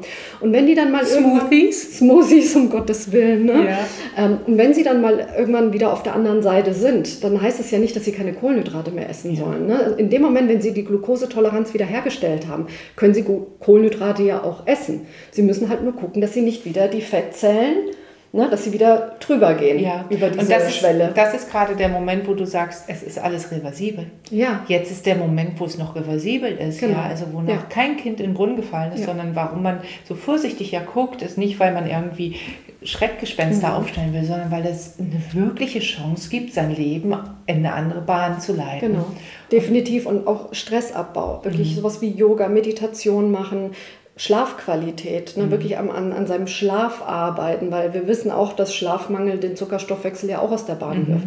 Mal gucken, ist man ausreichend mit Magnesium, Zink und Vitamin D versorgt. Mhm. Das äh, ist oft auch ein Mangel bei Tofis. Mhm. Ne, wenn zum Beispiel der Eisenwert erhöht ist äh, bei einer Blutuntersuchung, das kann auch immer übrigens ein Hinweis sein. Ja. Wenn das Ferritin erhöht ist, kann das ein Hinweis auf eine Insulinresistenz auch bei äh, Tofis sein. Mhm. Ne? Also das Wie kommt das, dass das Ferritin da so entscheidend ist? Ähm, das macht halt auch oxidativen ähm, Stress mhm. und ähm, stört den Glukosestoffwechsel. Ja, ja. Ne? Und äh, deswegen hat man ja ganz oft bei Fettleberpatienten hat man ja oft auch erhöhte Ferritinwerte. Mhm. Also das kann immer auch mal ein Hinweis sein. Mhm. Ne? Ich hatte zwei Patienten, die sind mir aufgrund ihrer Ferritinwerte aufgefallen. Mhm. Die waren auch schon ein bisschen beleibter, aber der eine war auch wirklich äh, sehr muskulös. Der hatte eine mittlere Fettleber. Ne? Mhm. Weil ich gesagt habe, also der Ferritinwert, das das Passt stimmt nicht. nicht ja. ne, lass mal die Leber schallen und dann war es halt auch mhm. die Fettleber. Ne? Ja. Und äh, das finde ich dann halt schon immer ganz spannend, ne? was, mhm. was mir eigentlich der Körper schon alles verrät. Mhm. Man muss das Puzzle halt nur irgendwie dann zusammenfügen. Mhm. Was ja. hältst du für die Therapie, Ernährungstherapie denn von veganer Kost? Das ist ja jetzt groß, im, also wird ja immer wieder diskutiert und vegan. Ich, mhm. ich verzichte schon auf das Fleisch. Ich esse nur noch, mhm. also oder gar kein Fisch mehr bis hin zum Vegan, also nichts tierisches mehr. Was hältst du davon? Also äh, finde ich jetzt für Tofis äh, keine optimale Ernährungsform. Äh, einfach, ähm, jetzt würde wahrscheinlich jeder Veganer sagen, ah, man kann da genug Eiweiß aufnehmen, aber wir hatten gerade neulich den Paolo Columbani, Dr. Paolo Columbani bei uns im mhm. Seminar, mhm. der dann auch tatsächlich über den effektiven Proteingehalt auch in pflanzlichen Lebensmitteln gesprochen hat. Und das war schon sehr ernüchternd, wo ich dann dachte, naja, man muss halt schon echt viel essen, um halt wirklich genug Eiweiß aufzunehmen. Und dann habe ich ähm, wieder das Problem, dass ich dann in eine ähm, kalorische mhm. ne, in einen Überschuss komme oder es einfach gar nicht so schaffe, so viel zu essen an Protein, weil ich vorher einfach so satt bin, dass ich aufhöre ja. und folglich natürlich das Risiko eines Mangels erhöht ist. Und Tofis brauchen hochwertiges Eiweiß, die ja. brauchen sowas wie Molkenprotein. Mhm. Ne, damit, weil äh, wir wissen auch, dass Molkenprotein zum Beispiel sehr ähm, günstig auf eine Fettleber äh, ja. äh, sich auswirkt. Ja. Nun, nun, werden wir damit niemanden überzeugen mit diesen Argumenten, die du bringst, wenn jemand überzeugter Veganer ist. Aber ich möchte einfach das immer wieder in den, in den Fokus holen, weil es ja Menschen gibt, die sagen, vielleicht muss ich mich vegan ernähren. Ja, und haben schlechtes Gewissen, weil sie tierische Lebensmittel essen. Nein. Also ich glaube auch bei den tierischen Lebensmitteln, da sprechen wir aus einem, einem Rohr, dass man sagt, hochwertige, qualitativ genau. hochwertige, artgerechte ja. Tierhaltung, nach, äh, nachhaltige Landwirtschaft und so weiter, dass man das. Das auf jeden Fall. Und man muss auch nicht jeden Tag Fleisch ja. essen. Ja? Man muss auch gar kein Fleisch essen. Solange, man kann sich auch vegetarisch mhm. gut ernähren und trotzdem hochwertige Proteinquellen aufnehmen, wo man einfach sagt, ähm, ich nehme ja viel mehr Nährstoffe auf mit weniger dieses Lebensmittels, mhm. ne? wie wenn ich jetzt ähm, vegane Proteinquellen mhm. ähm, ja. eben aufnehme. Also dieser Aspekt der Nährstoffdichte, den den finde ich halt auch in diesem Zusammenhang halt immer noch mal wichtig. Aber wenn jemand jetzt aus ähm, ethischen äh, Gründen einfach sagt, ich äh, möchte mich vegan ernähren, um Gottes Willen, äh, kann man das machen und dann muss man halt eben äh, gucken, dass man die Ernährung eben so plant, dass man möglichst viel abdeckt. Und dann ist das sicherlich auch möglich. Mhm. Ja, und dann würde ich auch so jemanden unterstützen, der sagt, für mich kommt nichts anderes in Frage. Dann müssen wir halt mit dem arbeiten, was da ist. Und wir haben ja immer noch andere Schrauben. Nämlich wir haben ja immer noch die Bewegung als Schraube, wir haben das Stressmanagement als Schraube. Das heißt, irgendwie werden wir da auch zum Ziel kommen. Mhm. Aber vielleicht ein bisschen langsamer. Ja, ja. So, und der letzte Punkt, den ich dich ähm, fragen möchte, ist, du bist ja auch versiert und sehr äh, bekannt für das Intervallfasten, Scheinfasten, intermittierendes Fasten. Jetzt nutze ich schon ganz viele Worte, weil ähm, du hast mich gerade aufgeklärt, dass es nochmal das Scheinfasten gibt. Ja. Hilf mir mal. Also das Buch, was du dazu geschrieben hast, ist ja Five Days Only zusammen mit der Barbara Becker. Genau. Und ähm, da geht es um das Scheinfasten. Und da mir das so ein neuer Begriff war, mhm. ähm, denke ich mal, es geht wahrscheinlich dem einen oder anderen auch so, ja. der jetzt gerade zuhört. Was ist es? Also Scheinfasten, ich sage immer, das ist im Prinzip Fasten für Weicheier. also so für Leute wie für mich. Ja. Also ich, ich war immer fasziniert vom Heilfasten, hatte aber nie den Mut, wirklich zu sagen, ich esse drei, sieben oder sogar 14 Tage gar nichts, mhm. ja, und trinke nur Brühe und so weiter. Ich fand es immer faszinierend, wenn Menschen das gemacht haben, das durchgehalten haben und mir erzählt haben, wie gut es ihnen äh, tut und so weiter. Aber ich habe immer gedacht, ich würde das gerne, aber du kennst mich, ich bin eine gute Esserin. Ich habe gedacht so, also nee. Und ähm, 2017 ist eine Studie erschienen ähm, von der Arbeitsgruppe von Walter Longo, der mhm. dieses fastenimittierende Diät, also Scheinfastenkonzept, mhm. entwickelt hat. Und zwar ursprünglich für die Krebstherapie. Und mhm. zwar als unterstützende Maßnahme für, ähm, bei, der, bei der Chemotherapie, damit mhm. die besser vertragen wird. Das, also da, da, da, rührt eigentlich dieser Gedanke der, des Scheinfastens. Mhm. So, inzwischen ist es aber ziemlich populär und sicherlich haben wir auch und auch Barbara Becker viel dazu beigetragen, dass äh, Scheinfasten auch inzwischen in aller Munde Munde ist. Ich mache das zwei bis dreimal im Jahr, weil mhm. ähm, Scheinfasten bedeutet, ähm, ich faste, aber mhm. mit Essen. okay, also das hört sich wirklich an wie für. Ja, ja. Es ist natürlich jetzt äh, auch nicht besonders viel, aber ich habe mir bei der Rezeptentwicklung Mühe gegeben, äh, die Gerichte so zu entwickeln, dass ich möglichst viel Volumen mhm. habe, weil es fehlt ein entscheidender Faktor beim Scheinfasten, aber der muss fehlen, damit der Körper in den Fastenmodus auch switcht, obwohl er isst. Das heißt, der Körper erkennt diese spezielle Zusammensetzung der Kost nicht als Nahrung und, und schaltet folglich in den Fastenstoffwechsel. Das heißt, ich habe wenig Kohlenhydrate und ich habe vor allem sehr wenig Protein. Es sind nur fünf Tage, mhm. ja. Deswegen finde ich, kann man das auch gut vertreten. Fünf Tage und das merkt man schon, ne? weil Protein ist natürlich etwas, ein Nährstoff, der mich ja sehr, sehr satt macht. Mhm. Ähm, aber wenn man das richtig zusammenstellt, kommt man da gut gesättigt durch. Das heißt, man isst sehr viel Gemüse. Man isst sehr viel Gemüse, genau. Und Öle sind in Ordnung? Genau. Ja. Es ist im Prinzip, so wie wir das äh, erstellt haben, also bei äh, Walter Longo ist es keine ganz ketogene Ernährung. Wir haben es tatsächlich ketogen gemacht, mhm. aber wirklich mit einem sehr, sehr reduzierten Proteinanteil. Mhm. Na, das sind dann zum Beispiel so Auberginen, ähm, Pizzen mit ähm, äh, Parmesan? mit ähm, Avocado-Creme so, und mhm. Tomaten mhm. obendrauf oder so ein klassischer griechischer Salat, aber mhm. halt ohne Feta-Käse, mhm. aber mit Oliven, Olivenöl. Mhm. Ja, die Gerichte haben dann, ähm, je nachdem, also man startet ja mit 1000 Kalorien am, am ersten Tag und geht dann ja runter auf 700 bis 800 am zweiten bis fünften Tag. Und ähm, ja, und da ist es halt wichtig, dass man sich intelligent sättigt, mhm. ne? dass man Suppen isst, dass man, wie gesagt, Salate isst, äh, man äh, darf Nüsse essen, aber natürlich auch nur eine begrenzte Menge, weil mhm. Nüsse sind natürlich sehr energiereich. Und ich habe das jetzt schon ein paar Mal gemacht. Das erste Mal war, oh, das war wirklich hart für mich.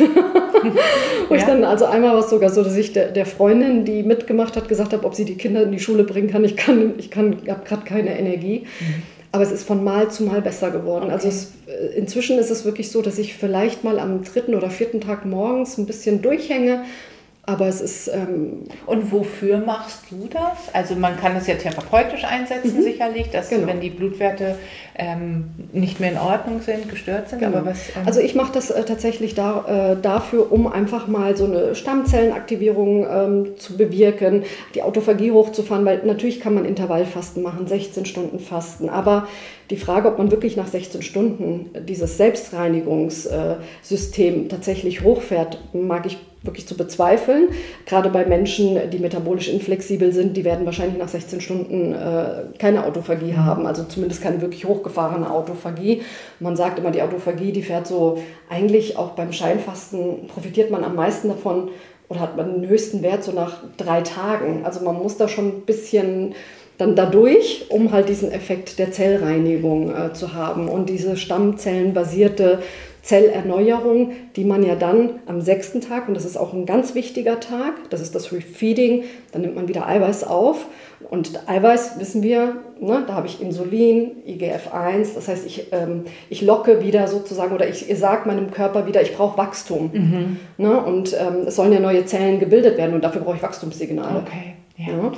Das heißt, das ist eine Art von Fasten, die du tatsächlich dann unterstützt, auch äh, in, in diesen Phasen. Ja, also das heißt nicht, dass ich äh, gegen Heilfasten bin. Mhm. Ähm, es war nur für mich persönlich, kam das einfach nie in Frage. Mhm. Ne? Wir, wir, inzwischen gibt es ja auch immer mehr Studien zum Heilfasten, dass es auch durchaus äh, sehr wirksam ist, mhm. auch bei einer nicht-alkoholischen Fettleber, selbst bei Diabetes. Ne? Mhm. Aber kam einfach für mich nicht in Frage. Franka, ich kriege jetzt nochmal ganz neue äh, Dinge von dir mit, was du alles so machst, wenn du zwischendurch mal Fastenphasen einbaust. Es ist echt spannend. Aber zum Abschluss dieses Podcasts möchte ich dich einfach nochmal fragen. Ähm, es gibt ja immer Fake News rund um das Thema, die dir wahrscheinlich auch unter den Nägeln brennen und auf der Zunge liegen, wo du sagst, diese Fake News, die würde ich gerne wirklich rund um das Thema Tofu oder Gewicht, Tofi oder Gewicht. dieses, äh, kennst du diesen Versprecher ja, bei ja, Tofu? Na klar, Tofi, na genau. klar, ist mir auch schon passiert. Oder Tofifi. Tofifi auch noch, genau. Genau, also die dir rund um dieses Thema ähm, irgendwie unter den Nägeln brennen? Gibt es das? Ja, dass man eigentlich immer wieder vermittelt bekommt, äh, dass man Normalgewicht anstreben soll, mhm. weil das einfach ein Gesundheitsgarant ist. Mhm. Und äh, wie wir jetzt gesehen, gehört haben, ist es das eben nicht. Mhm. Klar, ähm, viele schlanke Menschen sind auch äh, metabolisch gesund, aber viele sind es eben auch nicht. Mhm. Und deswegen finde ich es zum Beispiel auch ganz schade, dass Krankenkassen ähm, Belohnungssysteme haben, dass wenn man einen normalen BMI nachweisen kann, dass man dann äh, Geld zurückerstattet bekommt ne, und ja, damit ja. Äh, belohnt wird, äh, finde ich ähm, recht unpassend. Ähm, also da würde ich mir wünschen, dass man einfach ein bisschen weiter schaut und mehr Weitblick bekommt mhm. äh, und das ganze Puzzle ein bisschen besser äh, umfassen kann, dass das eben nicht so einfach ist, alles ja. nur auf dem BMI festzunageln. Also mhm. wirklich mal so den BMI als Betrügermassindex dann auch zu äh, anzuerkennen, genau, auch anzuerkennen. Und ähm, also für mich, ähm, ich sage immer, schlank sein ist kein Gesundheitsgarant. Mhm. Ja. ja. man sollte sich nicht immer nur auf sein Normalgewicht ähm, verlassen. Das kann wirklich trügerisch mhm. sein. Und dann äh, ist man plötzlich ein Hochrisikopatient, weil man sich darauf verlassen hat. Ja, ja. Und ich ähm, mache es sogar andersrum, wenn wir die Biermessung machen und jemand hat zugenommen, weil er mehr Muskeln aufgebaut hat, dann gibt es sogar einen Applaus, ja. wo, man, ne, wo man irgendwie sagt, das, ähm, jede Gewichtszunahme ist immer schlecht. Nee, es kommt darauf an, was zugenommen wird und auf was abgenommen wird. Und dann gucken wir mal in die Zukunft. Also, wenn die gute Fee dir drei Wünsche freigeben würde, vielleicht kannst du das mit deinen Kindern ja auch mal machen, drei Wünsche. Ähm, die haben wahrscheinlich andere als du. Welche, welche drei Wünsche würdest, hast du rund um diese Themen? Also der erste Wunsch ist natürlich eine gewisse Sensibilisierung zu erreichen, äh, beginnend bei den Krankenkassen, mhm. ähm, aber natürlich auch bei den Ärzten, die da einfach genauer hinschauen. Ich meine, sie würden wahrscheinlich genauer hinschauen, wenn sie mehr darüber erfahren würden. Mhm. sie müssen halt darüber natürlich mehr erfahren. Deswegen wünsche ich mir natürlich auch sehr, dass auch viele Ärzte äh, so einen Podcast äh, hören und mhm. Äh, vielleicht bei der Fortbildung dabei sind, um halt einfach diese Patientengruppe besser herausfiltern zu können. Also das würde ich mir natürlich sehr wünschen natürlich auch, dass die Kolleginnen ähm, dazu auch mehr sensibilisiert werden, dass sie mhm. die Patienten dann entsprechend, also unsere Kolleginnen, ErnährungsberaterInnen, ähm, dass sie dann entsprechend äh, die Patienten auch abholen mhm. können. Mhm. Und ähm, ein ganz, ganz großer Wunsch äh, ist es natürlich, ähm, dass auch Kinderärzte da ein bisschen äh, mehr einen Blick drauf haben. Mhm.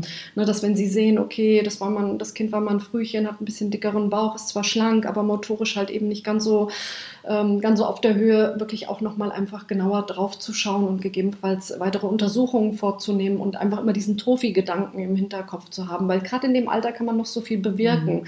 Also das wären meine, meine drei wichtigsten Wünsche jetzt zu diesem Thema. Und ansonsten kann ich immer nur abschließend sagen, und da zitiere ich immer wirklich sehr gerne Nikolai Baum, der immer sagt, es gibt kein gesundes Gewicht, es gibt nur einen gesunden Körper. Mhm.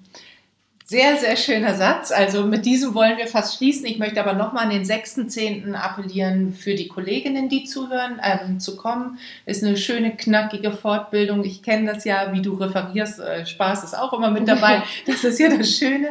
Und ähm, Sie und euch, liebe Zuhörerinnen und Zuhörer, muss ich jetzt sagen noch, dass der nächste Podcast im November erst rauskommt. Wir werden in den zwei Monatsrhythmus überwechseln. Es war, ich weiß allerdings schon, wer kommt und du wirst die Kollegin auch kennen, auch Spannend. sehr spannend, ähm, spannende Kollegin, die das einfach ähm, auch sehr auf den Punkt bringt. Franka, ich danke dir von Herzen für diese ganzen Insights, die du heute gebracht hast. Und hat richtig Spaß gemacht. Vielen, vielen Dank. Ich fand es auch sehr amüsant. Es hat, das war sehr kurzweilig und vielleicht noch für deine Zuhörer. Du hast ja schon 53 Podcasts mit diesem ja. hier. Ne, Wenn es jetzt um das Thema Tofi geht, und äh, man merkt, okay, ich glaube, ich bin ein Tofi und ich bewege mich nicht viel. Also ich kann nur einen Tipp geben. Einfach Kopfhörer kaufen, ins Ohr setzen und dann einfach spazieren gehen, walken oder joggen und äh, sich auch noch weiterbilden mhm. und inspirieren lassen von den tollen Themen, die ja. du in deinem Podcast ja. äh, schon gebracht hast. Und mir geht es so, dass ich eigentlich beim ersten Mal immer nicht alles höre. Dann kann man den Podcast auch zweimal hören und hat schon zwei Doppelt halt besser, ne? hat schon zwei Trainingseinheiten. Wir verabschieden uns also. Vielen Dank. Bis bald. Tschüss.